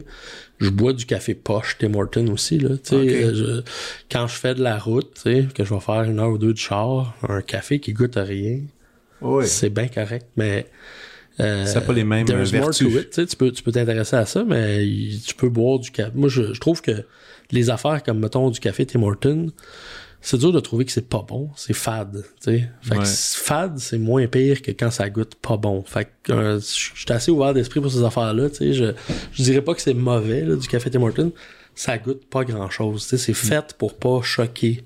Non, non, les c'est ça, sens, c'est fait exactement.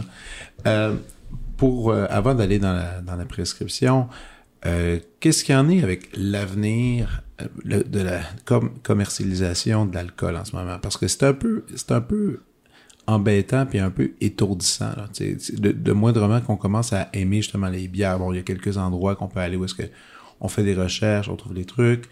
Euh, pour ce qui est du vin, ben, tout ça, comme tu dis, c'est gigantesque. là. Tu, vas, tu vas dans un bar à vin, c'est un petit peu... Tu as peur de manquer de vocabulaire. Euh, Est-ce que... Ce serait, ce serait quoi l'approche en ce moment? Est-ce que toi, tu t'es du genre à dire, écoute, respectez vos goûts, ou plutôt essayer d'affronter quelque chose qui est pas votre style? Tu sais, pour, pour, pour, pour s'amuser un peu, là. Ouais, ben euh, quelques réflexions par rapport à ça. là. Premièrement, faut pas faut, faut pas se sentir pris en défaut. Euh, les gens ont peur de se faire juger par rapport à ce qu'ils aiment. Mais c'est pas c'est pas important, c'est pas grave. Puis euh, il devrait pas avoir d'ego associé à ah t'aimes ça. C'est- n'importe quoi là. Fait que euh, buvez ce que vous avez envie de boire. Puis euh, moi j'adore le monde qui débarque chez nous là, puis qui amène de la Coors Light. Puis je leur offre une bière de micro puis ils vont comme non ça me tente pas. C'est bien correct mais d'aller tu sais je, je pense à euh, le chum d'une amie qui est débarqué chez nous puis euh, elle venait pour ma fête Puis il a décidé de venir, puis tu sais, un peu, euh, un peu euh, introverti, tout ça, un peu geek, tu sais, mais je le suis aussi, mais on se connaît pas vraiment, fait ouais. qu'il il sait pas, puis il est venu, puis c'est comme, euh, non, non, euh, tu sais, vous pouvez boire euh, du vin, puis euh, de la bière, de, de micro, puis tout ça, puis c'est comme les frapper, là, ça m'intéresse pas, là, moi j'amène, si j'ai pas envie, là, j'ai envie de quelque chose de simple, mais j'a- j'adore le fait qu'il assume ça, tu sais. Ouais, ouais, ouais. Fait que je pense que le monde devrait boire ce qu'ils ont envie de boire. C'est pas important, c'est pas des affaires importantes là. C'est du liquide qui goûte de quoi, puis tu sais comme ton degré de ton degré d'intérêt puis d'implication là-dedans, ça t'appartient. Tu sais, c'est pas. Puis si tu décides de t'intéresser à, à- à- que ce soit le vin, la bière, toutes ces choses là, si tu décides de t'intéresser à ces gugus là, bizarres, euh, ça peut t'accompagner toute ta vie, tu sais. Il y a assez de stock, il y a assez d'informations, il y a assez de, de trucs à découvrir, à essayer pour que ça t'accompagne toute ta vie, mais c'est vraiment toi qui décides de ton niveau d'implication, d'intérêt, puis t'as juste envie de commencer à lire des livres là-dessus ou pas, là, tu sais. C'est pas, c'est pas grave, là, tu. T'es pas obligé de décrire euh, parfaitement ce que tu ressens, tu sais. Ah, Non.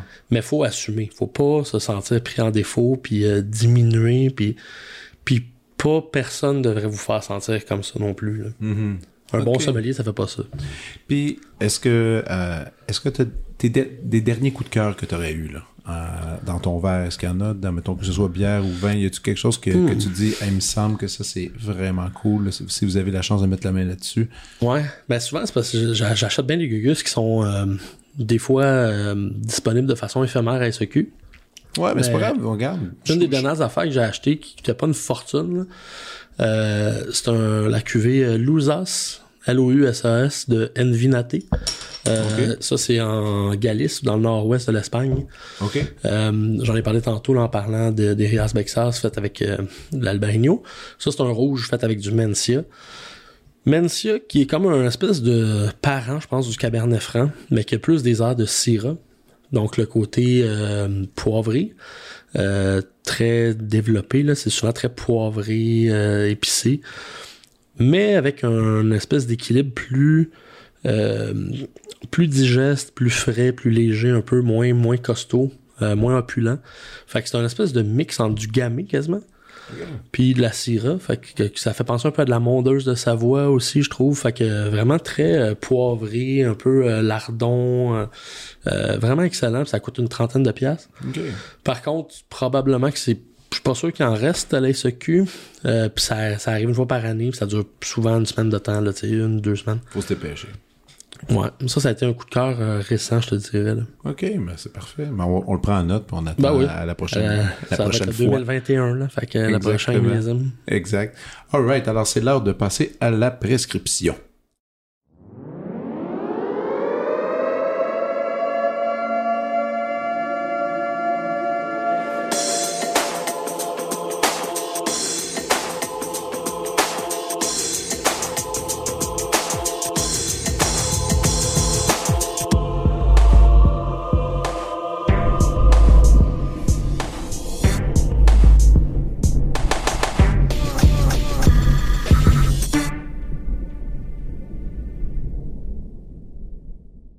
Maintenant, c'est l'heure de la prescription.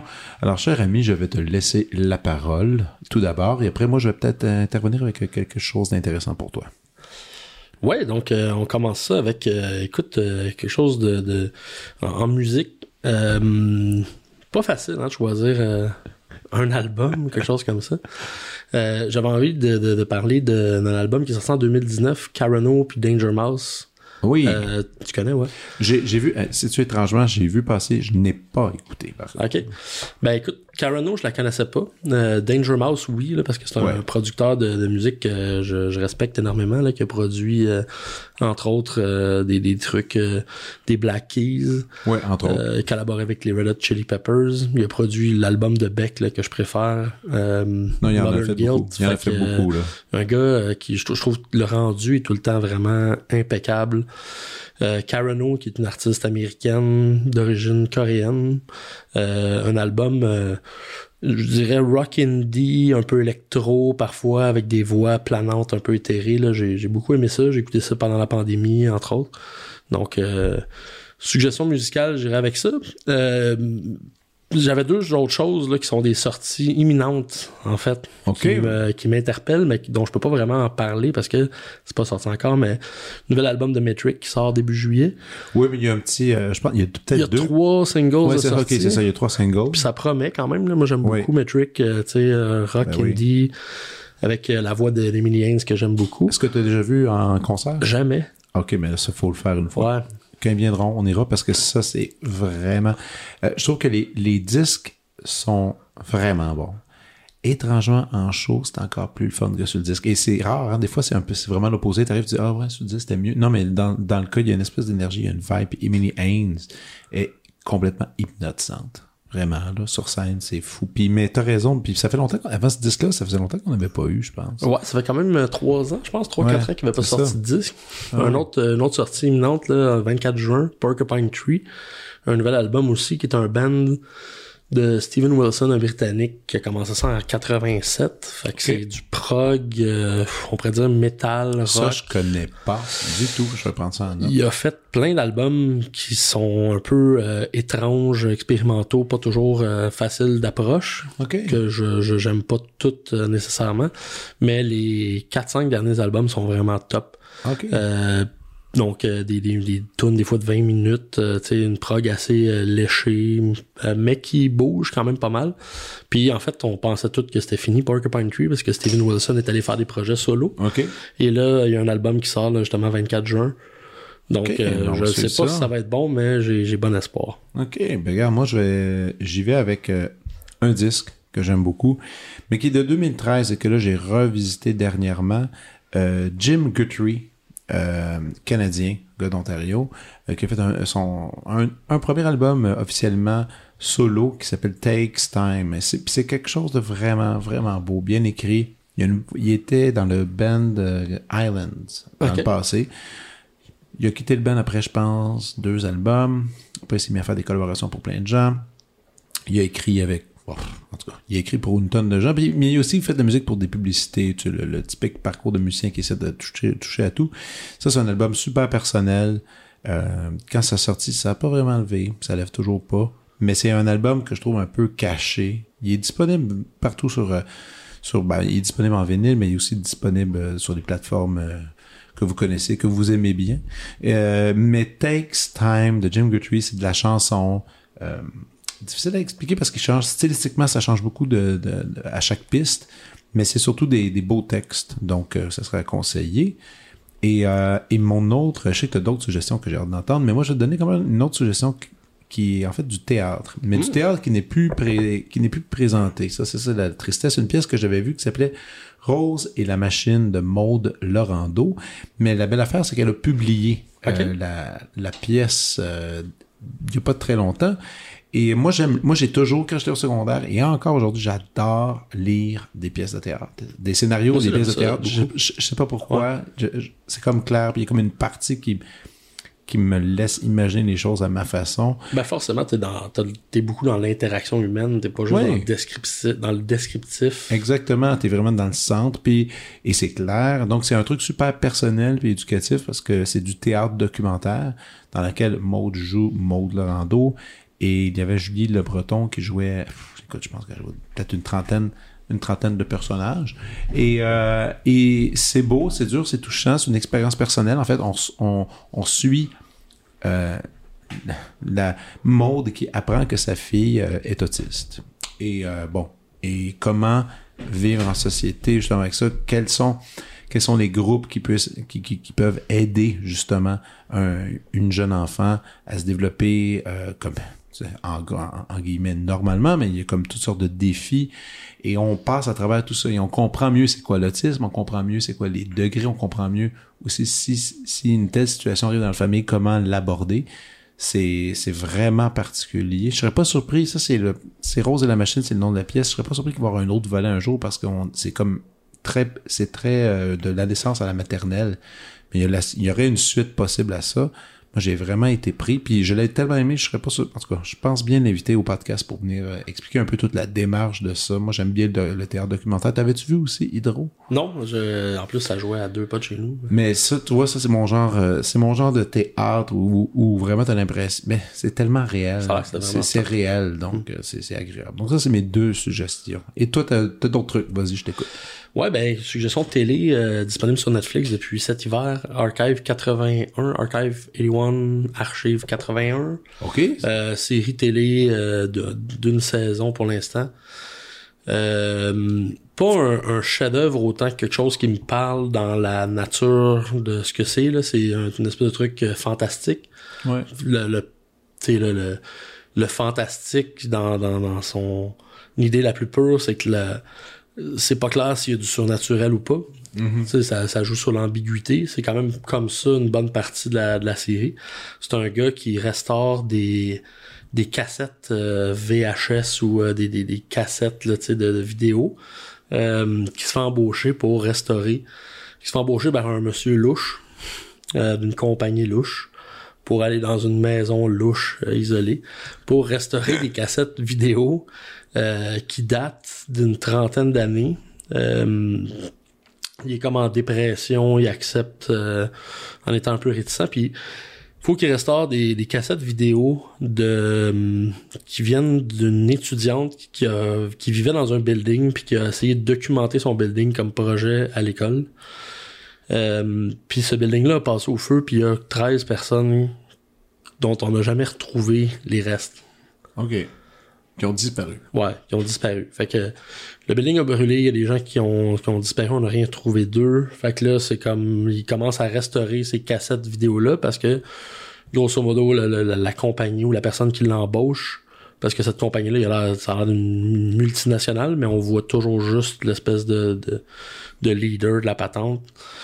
Euh, il a l'air de vouloir savoir ce qui s'est passé. Fait que, c'est, tu sais, t'as vraiment un espèce d'aspect un peu de ring là-dedans, là. OK. Euh, l'aspect comme un peu analogue euh, où est-ce qu'il restaure des, des cassettes puis il, il regarde ça puis il voit un peu là, le tu sais euh, ce qu'elle a, a filme caméra à l'épaule fait que t'as un aspect un peu Blair Witch Project aussi tu sais c'est t'es pas vraiment dans l'horreur autant que dans le mystère OK. euh, c'est sombre euh, c'est bien réalisé tu sais, le- l'ambiance est intéressante comme beaucoup de ces trucs là je pense que l'enjeu principal c'est la fin c'est le temps dur de, de finir ça de façon aussi convaincante tu sais, de, de, de- de- quand tu commences à éclaircir un peu le mystère, ben, je pense que tu perds quand même beaucoup de l'attrait de la chose, mais ça reste intéressant, ça reste bon quand même jusqu'à la fin, fait que, tu sais, je suis un fan de, de, de fantasia, de films de genre, d'affaires de même, ouais. fait que ça me parlait un peu, là, Ok. c'est ça cet hiver. Puis t'as eu du plaisir, du plaisir avec Ouais. cette série. OK, parfait. Mais moi, j'avais vu la, la bande-annonce.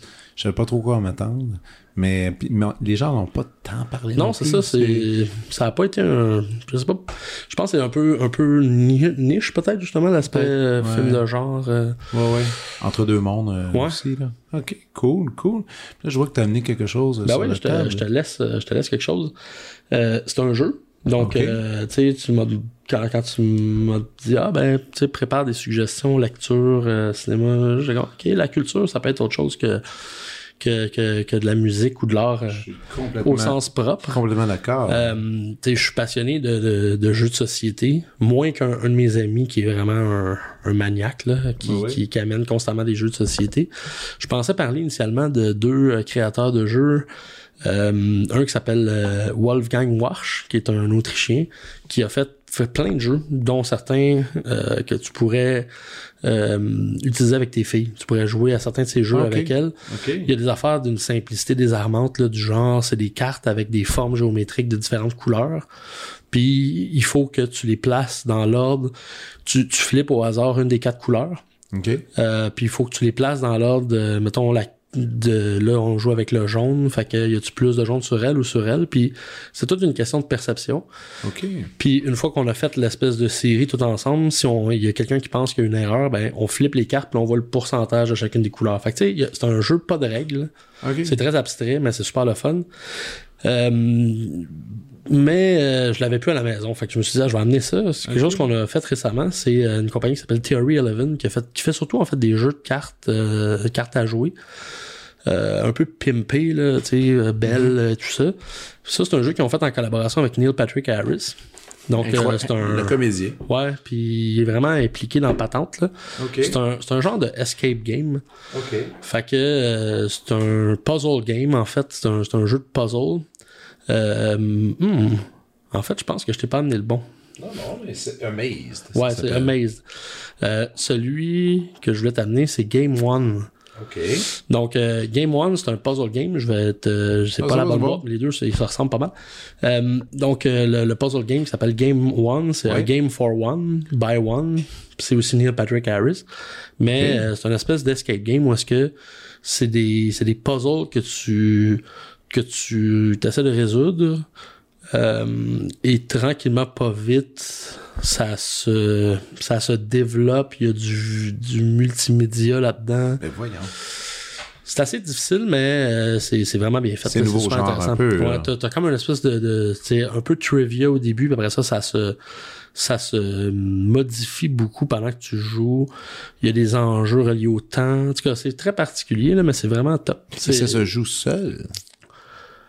Oui, mais pff, honnêtement, j'ai joué avec deux amis. OK, OK. Donc, Euh, ça, ça peut se c'est assez challenging. Puis tu sais, on en a fait beaucoup des puzzle games. là. Il y a des séries qui existent. Donc euh, on en a fait beaucoup. On arrivait quand même avec un peu d'expérience par rapport à ça ressemble à quoi le champ des possibles dans une boîte là. Ouais, ouais. Même à ça, c'est pas facile quand même. là. Il y a des trucs euh, un peu farfetch là. Ça prend, euh, faut être euh, vif d'esprit. Genre d'affaire à faire avec ta blonde en buvant un, un verre de vin. Oh, ouais. Puis tu sais, il y a des bouts multimédia où est-ce que t'as vraiment Neil Patrick Harris. Fait que c'est quand même, euh, si vous êtes amateur là, de Ben oui. du comédien, je pense que vous allez triper là. OK, mais là, excellent. Donc ça, c'est noté. Et est-ce que c'est tout? Ou t'avais un C'est autre? pas mal ça, je pense. Écoute, c'est merveilleux. Je suis vraiment content Hey, fait plaisir. qu'on ait passé du temps ensemble. Cher ami, je te souhaite un bel été. Santé? Puis euh, tu reviendras, tu repasseras. On viendra jaser d'autres affaires la prochaine fois, plus en détail. euh. Oh, et oh, la sirène pour se dire adieu. C'est comme si Euh, on venait de scorer un but. là. Exactement. Bon, ben, à, à bientôt. Fais attention à toi. Vous venez d'écouter La Prescription avec Dr. Fred Lambert. À l'animation, Frédéric Lambert. Réalisation, montage, recherche et bons conseils, Olivier Chamberlain. Au logo, Joël Vaudreuil. La musique, le groupe Crab. Jérôme Minière, Philippe B., Ben Guillaume Beaulieu et Vincent Vertefeuille. Merci d'avoir été à l'écoute et à bientôt.